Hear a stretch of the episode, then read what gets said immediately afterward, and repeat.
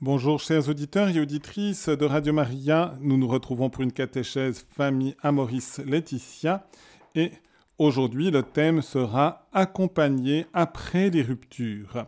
Et donc un sujet un peu douloureux mais que nous devons garder aussi avec espérance et justement avoir le souci d'accompagner aussi les situations délicate, difficile.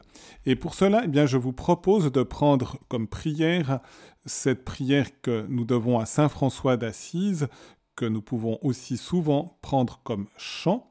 Seigneur, fais de nous des ouvriers de paix. Et donc, confions-nous aussi à l'intercession à la fois de Saint François d'Assise et aussi de Saint Matthieu pour que nous puissions trouver les chemins des situations délicates et que nous puissions avoir chacun un cœur délicat dans cette proximité. Au nom du Père et du Fils et du Saint-Esprit. Amen. Seigneur, fais de nous des ouvriers de paix. Seigneur, fais de nous des bâtisseurs d'amour. Là où demeure la haine, que nous apportions l'amour. Là où grandit la discorde, que nous fassions l'unité là où persistent les ténèbres, que nous mettions la lumière, là où s'attarde le doute, que nous apportions la foi. Donne-nous de consoler plutôt que d'être consolés, car il faut savoir donner pour pouvoir être comblé. Il faut savoir pardonner pour obtenir le pardon. Seigneur, fais de nous des ouvriers de paix. Seigneur, fais de nous des bâtisseurs d'amour. Au nom du Père et du Fils et du Saint-Esprit. Amen. Voilà, chers auditeurs et auditrices, nous pouvons poursuivre donc notre réflexion. C'était hier les défis des crises en espérant qu'elles puissent être surmontées. Parfois, toutes les crises ne sont pas surmontées et arrivent justement aussi à des ruptures. Mais avant, le pape parle justement pour que nous soyons lucides sur la situation de notre cœur. Il parle justement des vieilles blessures et des vieilles blessures appelées à être guéries.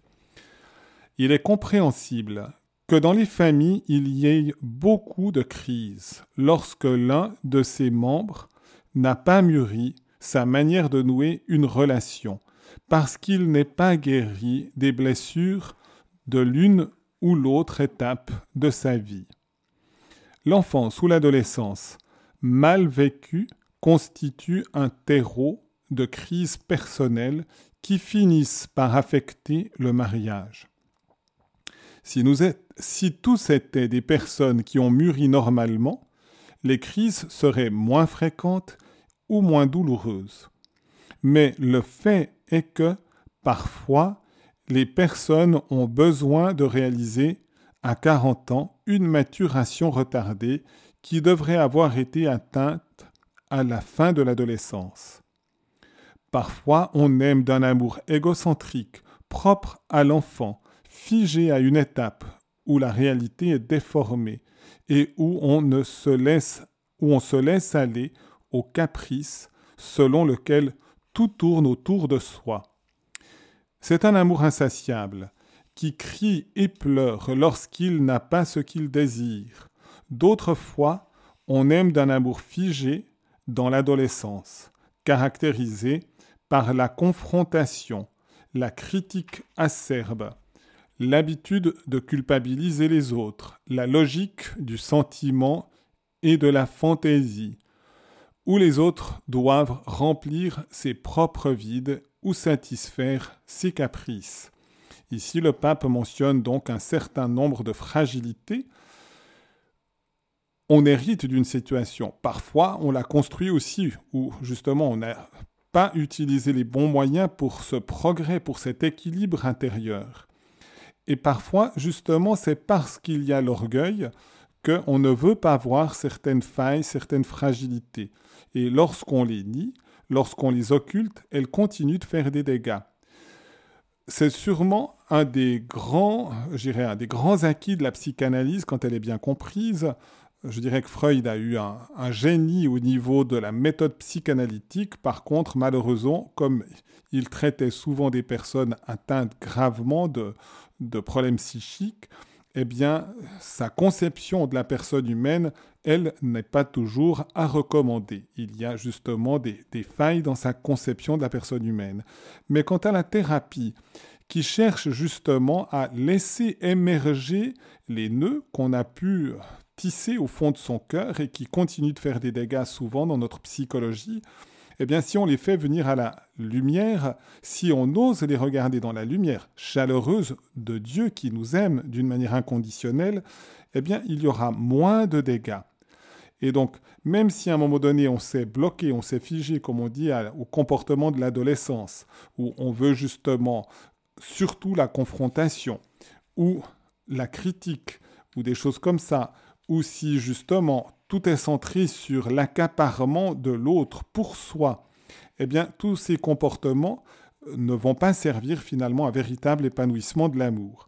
Mais parfois on est comme inconscient de tous ces nœuds, de toutes ces fermetures, de tous ces pierres d'attente qui vont provoquer parfois justement des ruptures et des difficultés dans la relation conjugale ou simplement dans les relations humaines, même d'amitié, ou par la suite même dans les relations entre parents et enfants. Lorsqu'on n'a pas résolu ces points intérieurement, eh bien, il y a parfois beaucoup de difficultés. Et donc, une des méthodes c'est la psychanalyse, mais si vous allez faire une séance chez le psychanalyste, eh bien, ça coûte aussi, il faut payer un certain nombre de, choses, mais parfois c'est nécessaire. Par contre, je dirais aussi que la thérapie du sacrement de la réconciliation, elle qui est gratuite, parce que la grâce de Dieu ne se paye pas à prix d'argent, et c'est pourquoi le pardon de Dieu est toujours gratuit, ou d'une certaine manière, c'est Jésus qui a payé le prix fort en mourant sur la croix, en souffrant sa passion et en nous méritant le salut et donc le pardon de nos péchés. Et c'est bien cette rédemption, ce salut qui nous est communiqué dans le sacrement du pardon qui vient restaurer la grâce de notre baptême et donc qui nous donne de nouveau une robe blanche par le sacrement du pardon. Et si nous osons regarder nos limites, nos failles et même justement nos péchés pour les présenter à la miséricorde de Dieu, eh bien c'est aussi un chemin profond de guérison. Le sacrement du pardon est un sacrement de guérison. Et donc, ne craignez pas d'aller trouver un prêtre, ne craignez pas de dévoiler ses failles dans le sacrement du pardon, ne craignez pas de faire confiance à l'absolution sacramentelle qui vous applique le sang sauveur de Jésus qui vous purifie. Si véritablement vous vivez de cette manière-là, eh bien, plus ou moins court ou long terme, il y aura des guérisons, des apaisements, et les relations avec les autres, et d'abord avec Dieu, se trouveront harmonisées, bien plus profondes, et bien plus sereines, bien plus paisibles, et finalement aussi bien plus joyeuses. Je poursuis avec le pape. Beaucoup finissent leur enfance sans avoir jamais senti qu'ils sont aimés inconditionnellement et cela affecte leur capacité de faire confiance et de se donner. Ici, c'est important de comprendre que nous devons apprendre à savoir que nous sommes aimés inconditionnellement. C'est d'abord l'amour de Dieu. Mais après, cet amour de Dieu peut se traduire aussi dans nos relations. Et si on se rend compte que les personnes qui nous entourent nous aiment uniquement pour l'intérêt qu'ils trouvent en nous, eh bien, on n'aura jamais l'impression d'être véritablement aimé inconditionnellement, être aimé pour notre personne, pour notre être même de personne. Et donc, faire cette expérience, même si ça devient plus tard, c'est une expérience fondamentale et qui va justement favoriser l'amour et qui va favoriser le don gratuit de soi à l'autre sans chercher uniquement à s'accaparer de nouveau le bien de l'autre. Une relation mal vécue avec ses propres parents et frères, qui n'a jamais été guérie, réapparaît et nuit à la vie conjugale. Donc, il faut suivre un processus de libération qu'on n'a jamais affronté. Lorsque la relation entre les conjoints ne fonctionne pas bien, avant de prendre des décisions importantes, il suffit, il convient de s'assurer que chacun ait effectué ses parcours de guérison de sa propre histoire. Ici, le pape est très sage et aussi très lucide sur les enjeux justement des dégâts que peut faire eh bien, une, un progrès spirituel et humain et psychologique qui n'a pas été jusqu'au bout de ce processus pour devenir des adultes et qui provoque justement des relations précaires, difficiles et qui risquent de systématiquement arriver à des ruptures définitives et donc à une séparation et un divorce, avec tout ce que ça peut impliquer de difficultés, de souffrances aussi profondes des êtres qui, qui, s'aiment, qui se sont aimés et qui finalement ne trouvent plus les chemins de cet amour. Et donc, il est important de plonger dans son cœur pour en voir les racines de frustration ou de difficultés relationnelles et de le faire justement avec l'amour du Seigneur dans son cœur. Et c'est en faisant cela que nous pourrons trouver aussi des chemins de réconciliation. À l'heure actuelle, par exemple, pour des jeunes, très fréquemment, ils se sont investis assez fortement dans des relations sans encore prendre véritablement un engagement matrimonial définitif. Mais souvent, à travers justement des relations qui peuvent durer plus ou moins longtemps ou parfois brièvement, eh bien, s'il y a une rupture, même si on ne s'est pas encore engagé, mais véritablement dans, un lien qui, qui engageait toute l'existence, mais la rupture reste toujours douloureuse. Et souvent, on se plonge dans une nouvelle relation, en quelque sorte, pour soigner la précédente. Mais en réalité, ce n'est pas en se précipitant dans une nouvelle relation qu'on soigne la précédente. Il faut soigner la précédente, il faut soigner son cœur parce qu'il a été blessé par une relation où on s'est quand même déjà engagé, on s'est investi, on a aimé et tout d'un coup, eh bien, il y a rupture. Et cela fait des dégâts au cœur, ça donne des blessures à notre cœur. Et ces blessures peuvent être justement douloureuses. Je donnerai un exemple.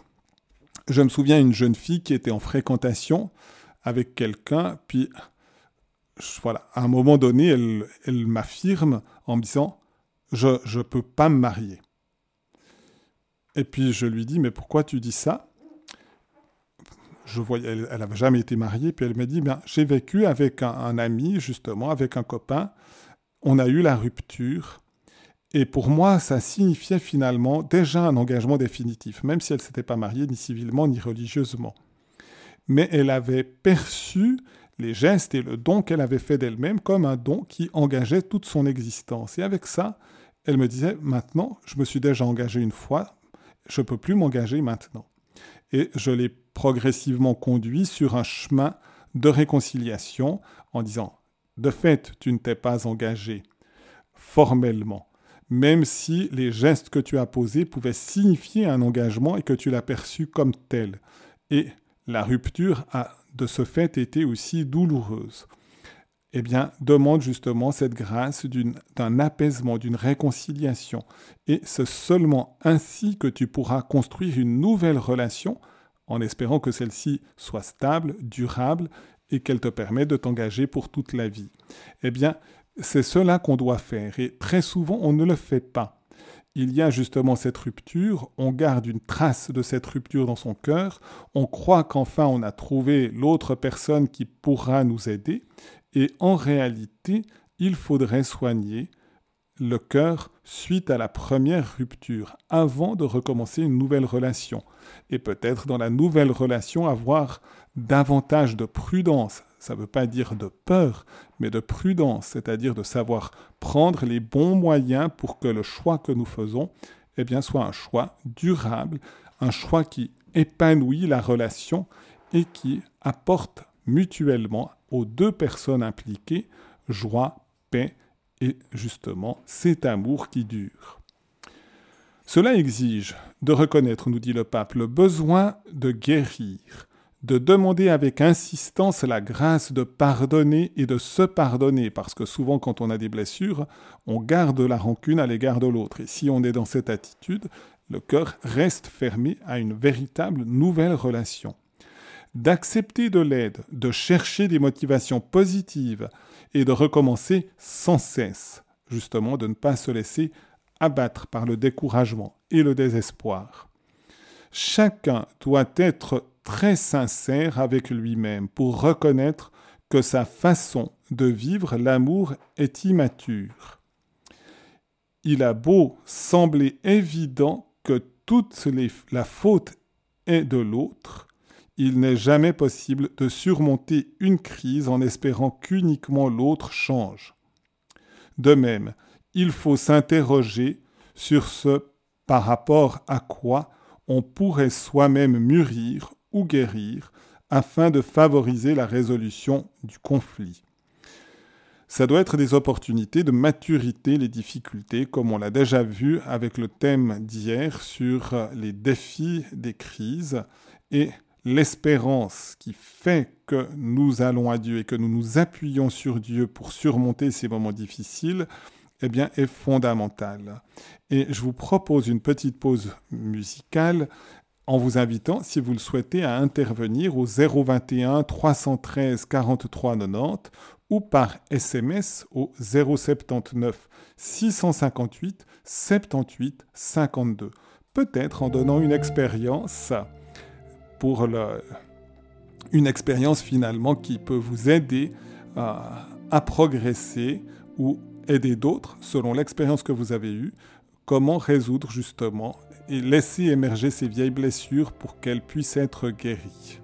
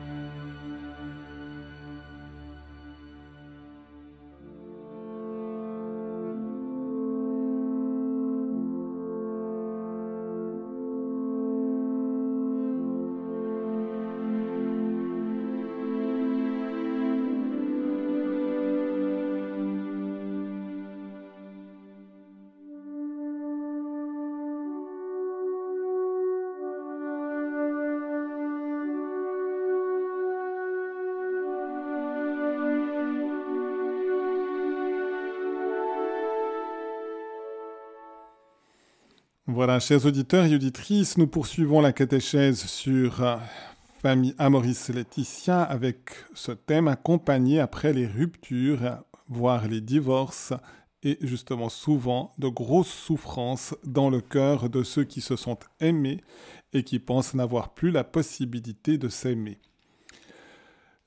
Dans certains cas, la valorisation de sa propre dignité et du bien des enfants exige de mettre des limites fermes aux prétentions excessives de l'autre, à une grande injustice, à la violence ou à un manque de respect qui est devenu chronique.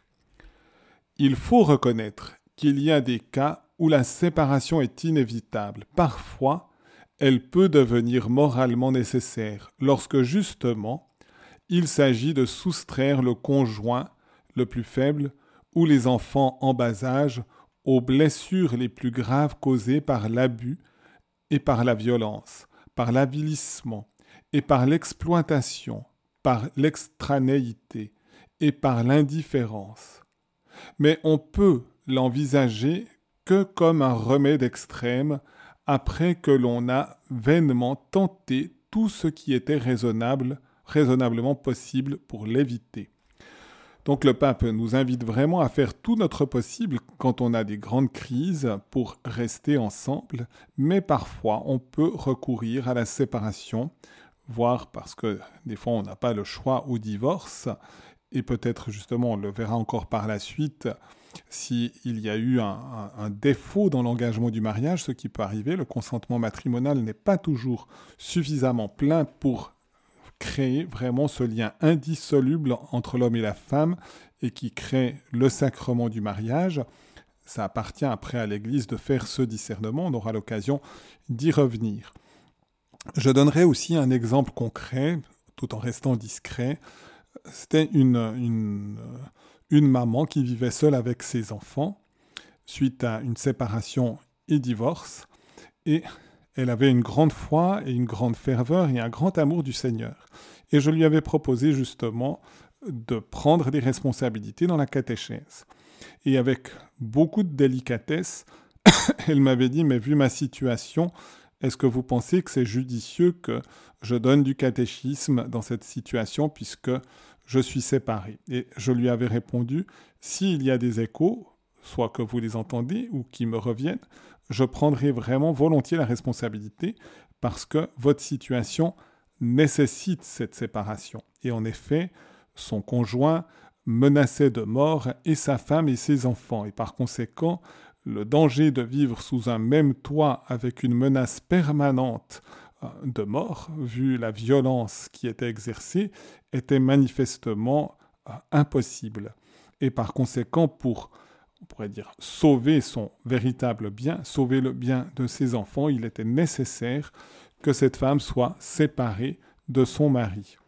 Et elle a eu tout mon appui, et ça s'est très bien passé aussi pour l'enseignement du catéchisme. Elle avait vraiment une grande fidélité à la grâce de Dieu.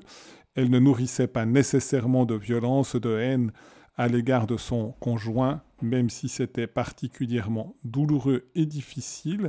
Et donc, une telle attitude est finalement importante à cultiver aussi. Et pour ça, on a besoin véritablement de la grâce de Dieu. On a aussi besoin du soutien de la communauté. C'est aussi une expérience que j'ai vécue plus d'une fois où quand on voit une femme seule ou une personne seule, un homme seul aussi, eh bien on risque de l'exclure des relations qui sont les nôtres, en particulier dans le couple. Alors si un couple est fragile, c'est certain qu'il n'est peut-être pas le mieux à même d'accueillir encore une nouvelle fragilité. Mais si un couple, même avec humilité, est suffisamment solide, s'aime profondément, il est important qu'il témoigne à l'égard des personnes qui sont seules, qui ont vécu une rupture douloureuse, de cette amitié qu'on est appelé à vivre en Église, et donc de manifester l'amour chrétien. Et généralement, c'est l'inverse. Très souvent, parce qu'on a cette peur, on n'invite plus sa relation parce qu'elle s'est trouvée en situation de cette précarité de rupture. Et lorsqu'elle a retrouvé une nouvelle relation, on se dit le danger est passé, maintenant qu'elle a retrouvé quelqu'un, on peut l'inviter. Alors que, surtout lorsqu'il s'agit d'un véritable mariage précédent, eh bien, donner à l'autre son amitié pour lui permettre de conserver aussi la fidélité conjugale, même avec une rupture, c'est quelque chose d'important. Et donc, ne craignons pas d'exercer cette charité éminente de l'accueil, de l'amour, même à l'égard des personnes qui justement ont vu leur situation tourner vers la rupture les pères, donc c'est les pères du, du, synode ici, les pères ont signalé qu'un discernement particulier est indispensable pour accompagner pastoralement les personnes séparées, divorcées ou abandonnées. La souffrance de ceux qui ont subi injustement la séparation, le divorce ou l'abandon doit être accueillie et mise en valeur, de même que la souffrance de ceux qui ont été contraints de rompre la vie en commun à cause des mauvais traitements de leurs conjoints. Le pardon pour l'injustice subie n'est pas facile, mais c'est un chemin que la grâce rend possible. D'où la nécessité d'une pastorale de la réconciliation et de la médiation, notamment à travers des centres d'écoute spécialisés qu'il faut organiser dans les diocèses. Le pape encourage la préparation de personnes compétentes pour ce travail délicat auprès justement des situations de rupture douloureuses, où l'amour avait été présent, où il n'est plus présent, et même où il s'est peut-être transformé en haine, au moins pour l'un ou l'autre. Et de trouver les chemins d'arriver à une vraie réconciliation, parfois impossible pour une reprise de vie commune, mais au moins d'arriver à éviter la fermeture du cœur qui se laisse justement dominer par la haine ou par la rancune. Et en effet, le pardon, on pardonne toujours quelque chose de mal, même de gravement mauvais. Une agression peut être pardonnée. Cela signifie pas pour autant qu'on approuve l'agression, et pour que des deux côtés il y ait réconciliation, il faut aussi, pour celui qui a agressé, un changement du cœur, une attitude d'ouverture à l'autre, et non pas de maintenir une rancune, une fermeture et une haine. En même temps, les personnes divorcées mais non remariées, qui sont souvent des témoins de la fidélité conjugale, doivent être encouragées à trouver dans l'Eucharistie la nourriture qui les soutienne dans leur état. La communauté locale et les pasteurs doivent accompagner ces personnes avec sollicitude, surtout quand il y a des enfants ou qu'elles se trouvent dans de graves conditions de pauvreté. Le pape suscite et encourage justement cette attention au sein des communautés.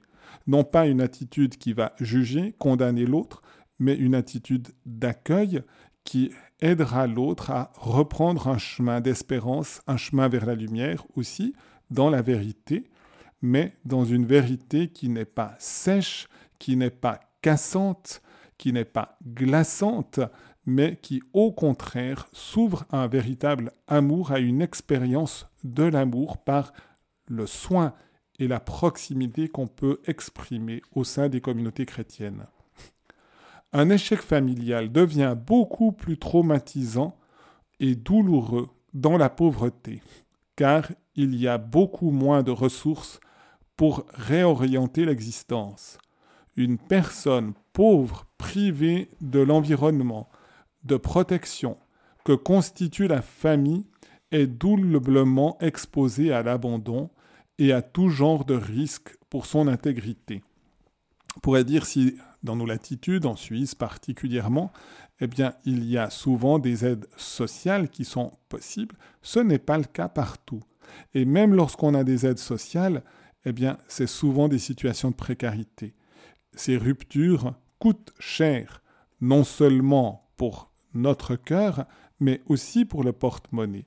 Et quand les deux eh bien, se, se renforcent, c'est une chose difficile. Quand il y a déjà l'échec d'une rupture conjugale et donc affective et intérieure dans son cœur, et qu'elle se développe encore par des difficultés importantes au niveau simplement de la subsistance matérielle, eh bien, c'est quelque chose de difficile. Les soucis d'argent, lorsque la misère se fait présente, c'est une chose difficile à vivre encore en plus. Et s'il n'y a encore pas d'accompagnement aimant des personnes qui nous entourent, c'est encore plus difficile. On a l'impression qu'on est comme écrasé par une situation inextricable.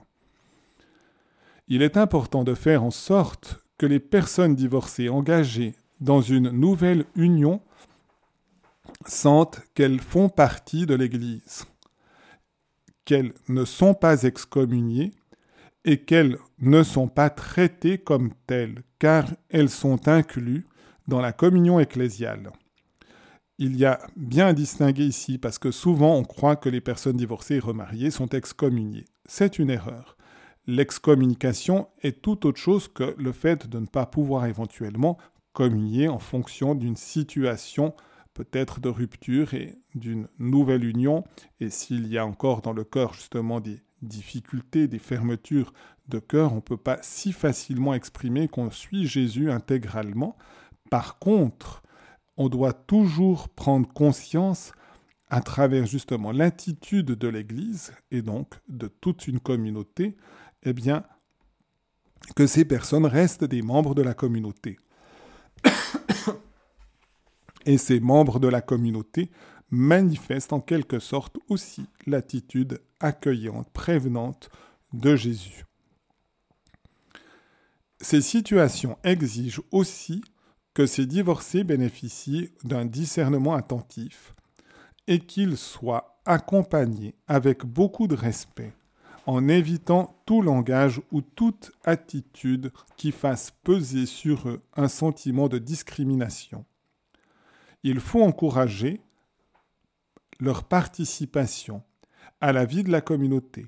Prendre soin d'eux ne signifie pas pour la communauté chrétienne un affaiblissement de sa foi et de son témoignage sur l'indissolubilité du mariage. C'est plutôt précisément en cela que s'exprime sa charité. Et en effet, il ne s'agit pas de dire un mariage, par exemple, sacramentel n'est pas sacramentel, et on peut le relativiser. Il a sa valeur peut-être sacramentelle, et il s'agit de demeurer dans la vérité, mais même s'il y a eu échec, rupture, même si une des deux personnes ou les deux personnes ont des responsabilités dans cette rupture, eh bien, il faut continuer de manifester l'amour inconditionnel de Dieu à leur égard. Et ça passe aussi par la reconnaissance toujours présente de ce sacrement du mariage et de l'indissolubilité du mariage. Par contre, le pape aussi encourage et aide à comprendre que ces personnes peuvent aussi, avec le discernement des pasteurs, eh bien, prendre un chemin vers la déclaration en nullité s'il y a des possibilités. On verra dans le paragraphe, dans le numéro suivant, cet encouragement du pape à faire les procédures de nullité de mariage. Mais avant d'aborder ce sujet, eh bien, je vous propose une petite pause musicale avec des paroles qui nous viennent de Sainte Thérèse de Calcutta et qui montre justement cette volonté de Dieu d'aller vraiment dans toutes les situations douloureuses et difficiles. Et si vous voulez intervenir par un témoignage ou, une, après ce moment de pause, et qui peut peut-être aussi demander ou poser une question en fonction de, de ses possibilités par rapport aux ruptures conjugales, vous pouvez le faire au 021 313 43 90. Viens, sois ma lumière, mon feu d'amour, porte-moi dans les trous des pauvres, chez les malades, chez les mourants, allume la flamme de mon amour. et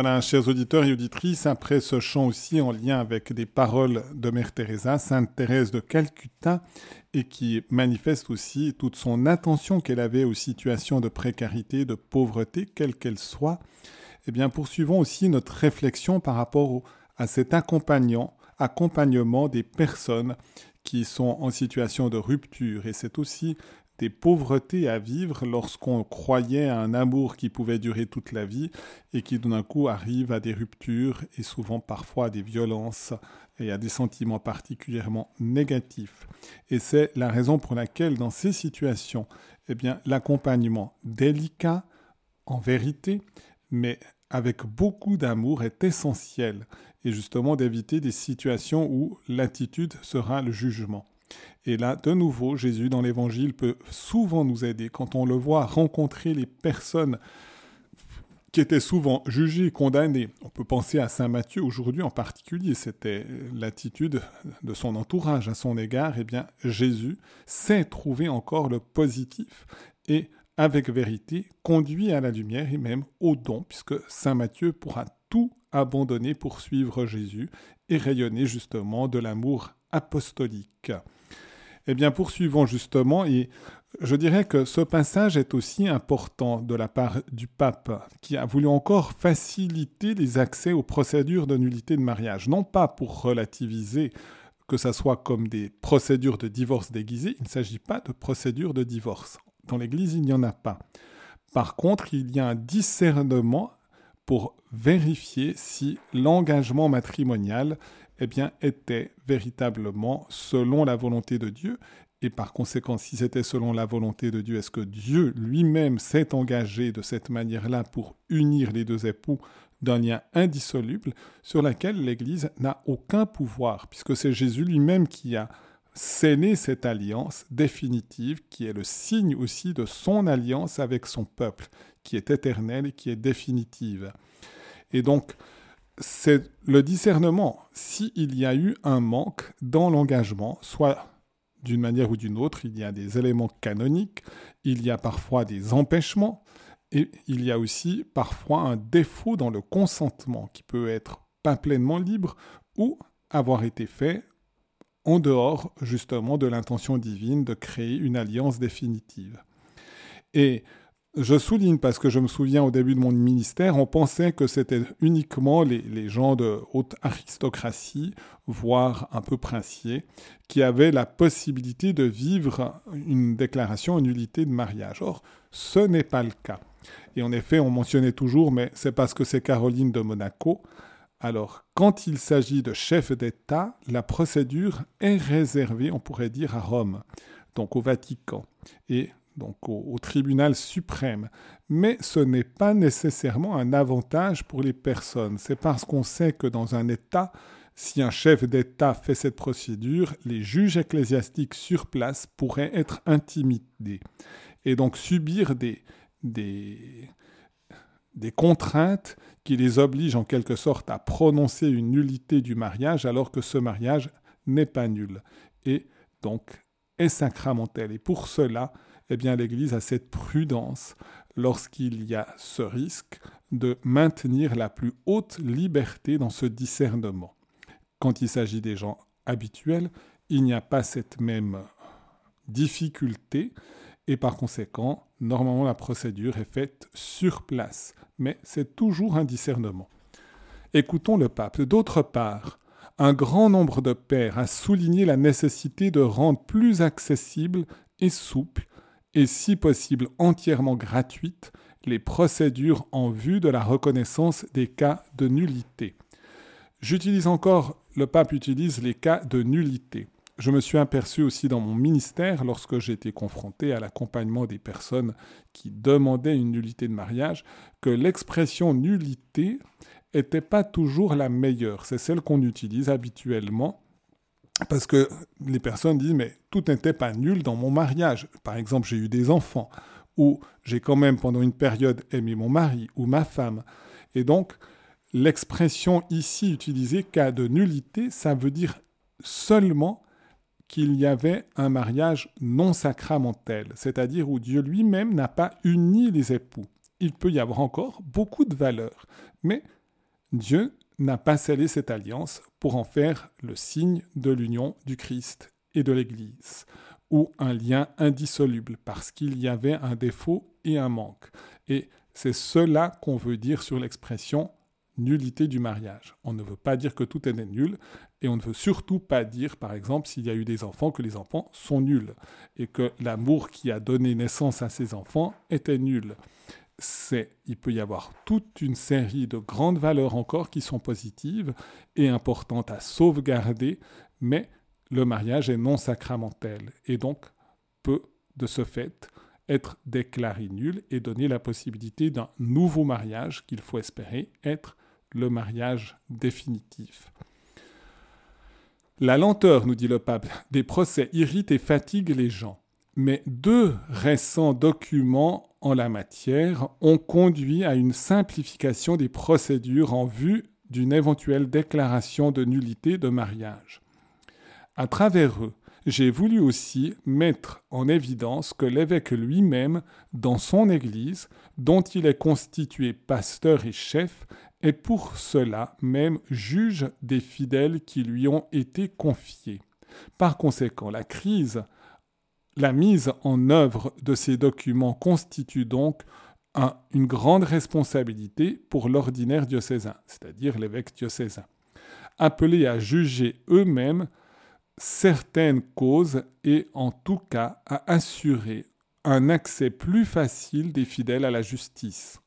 Cela implique la préparation d'un personnel suffisant composé de clercs et de laïcs qui se consacrent en priorité à ce service ecclésial.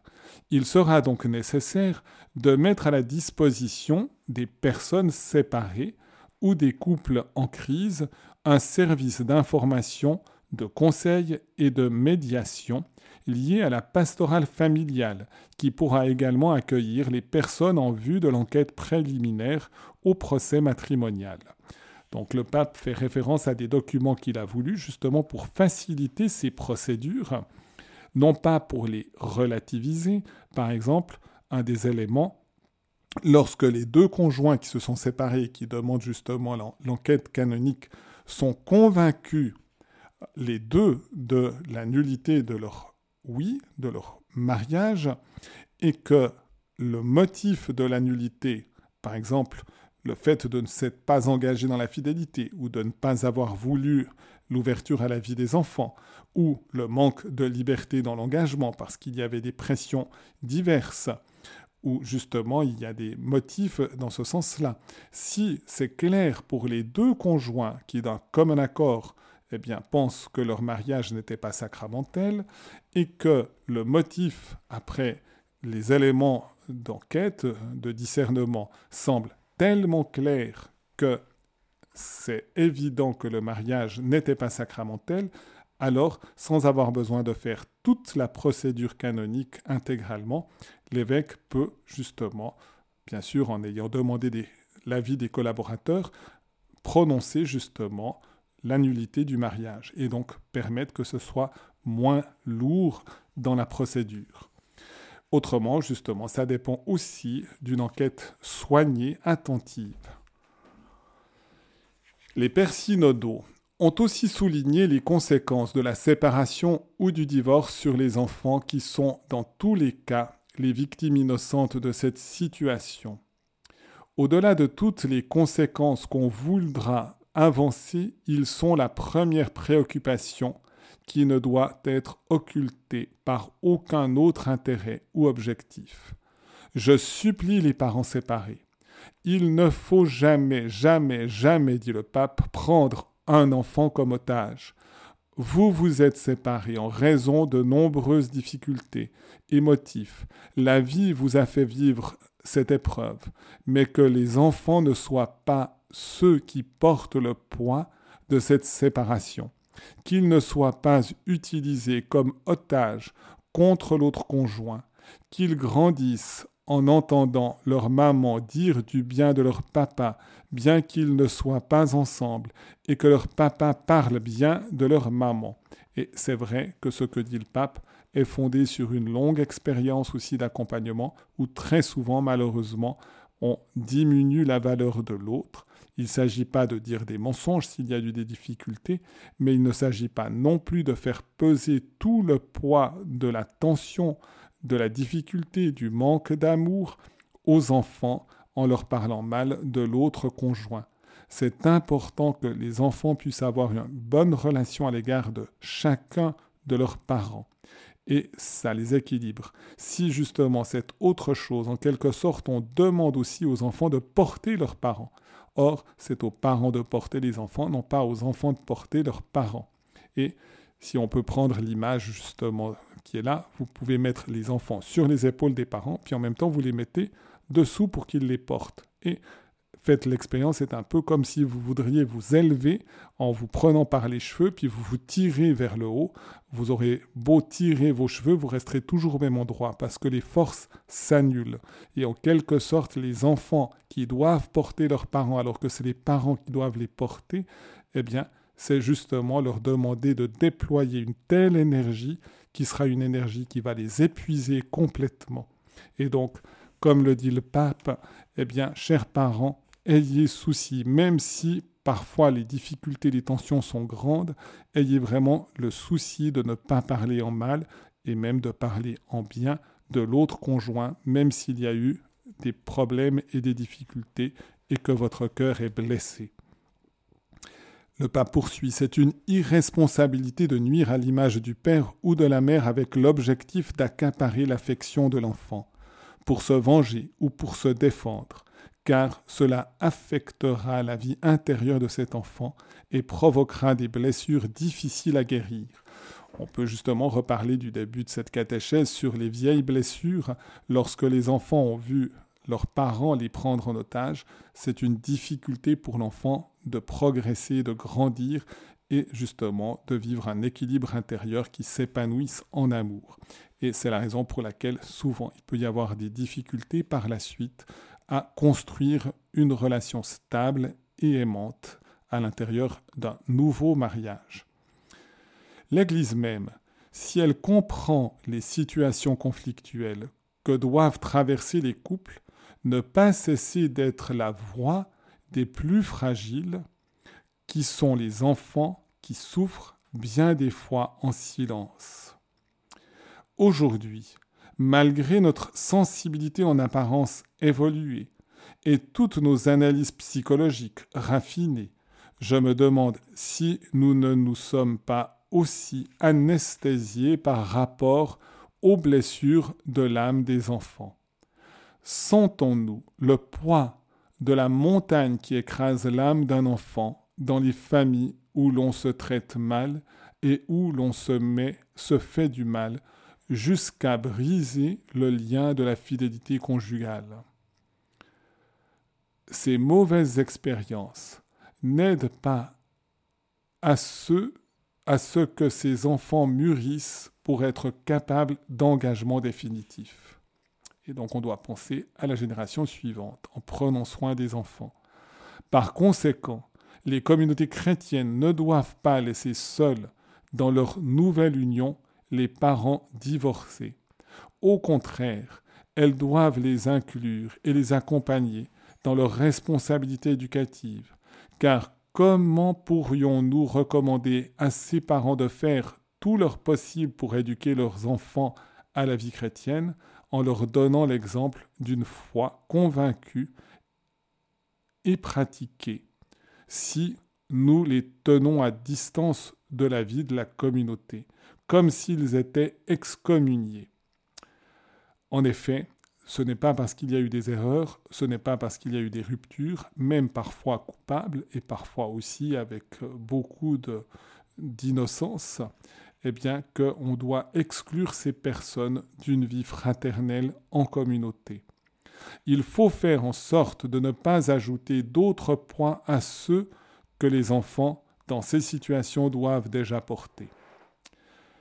Aider à guérir les blessures des parents et les protéger spirituellement est un bien pour les enfants aussi, qui ont besoin du visage familial de l'Église, qui les protège dans cette expérience traumatisante. Le divorce est un mal, et l'augmentation du nombre des divorces est très préoccupante. Voilà pourquoi, sans doute, notre tâche pastorale la plus importante envers les familles est-elle de renforcer l'amour et d'aider à guérir les blessures en sorte que nous puissions prévenir la progression de ce drame de notre époque? Le pape montre son intention extrême à l'égard des enfants. Il les considère comme ceux qui pâtissent finalement des ruptures des adultes. Et il sait qu'il nous faut avoir une attention à leur égard pour que, à l'avenir, eux-mêmes puissent construire encore des relations stables et profondes et aimantes. Et il nous demande à la communauté, aux personnes, véritablement de se, de se rendre vraiment proche de toutes ces situations souvent très douloureuses pour les aider en donnant un témoignage d'amour gratuit et fraternel de telle sorte que cet amour puisse réchauffer les cœurs, puisse les apaiser, puisse leur donner encore une force de continuer avec espérance un chemin qui est souvent difficile.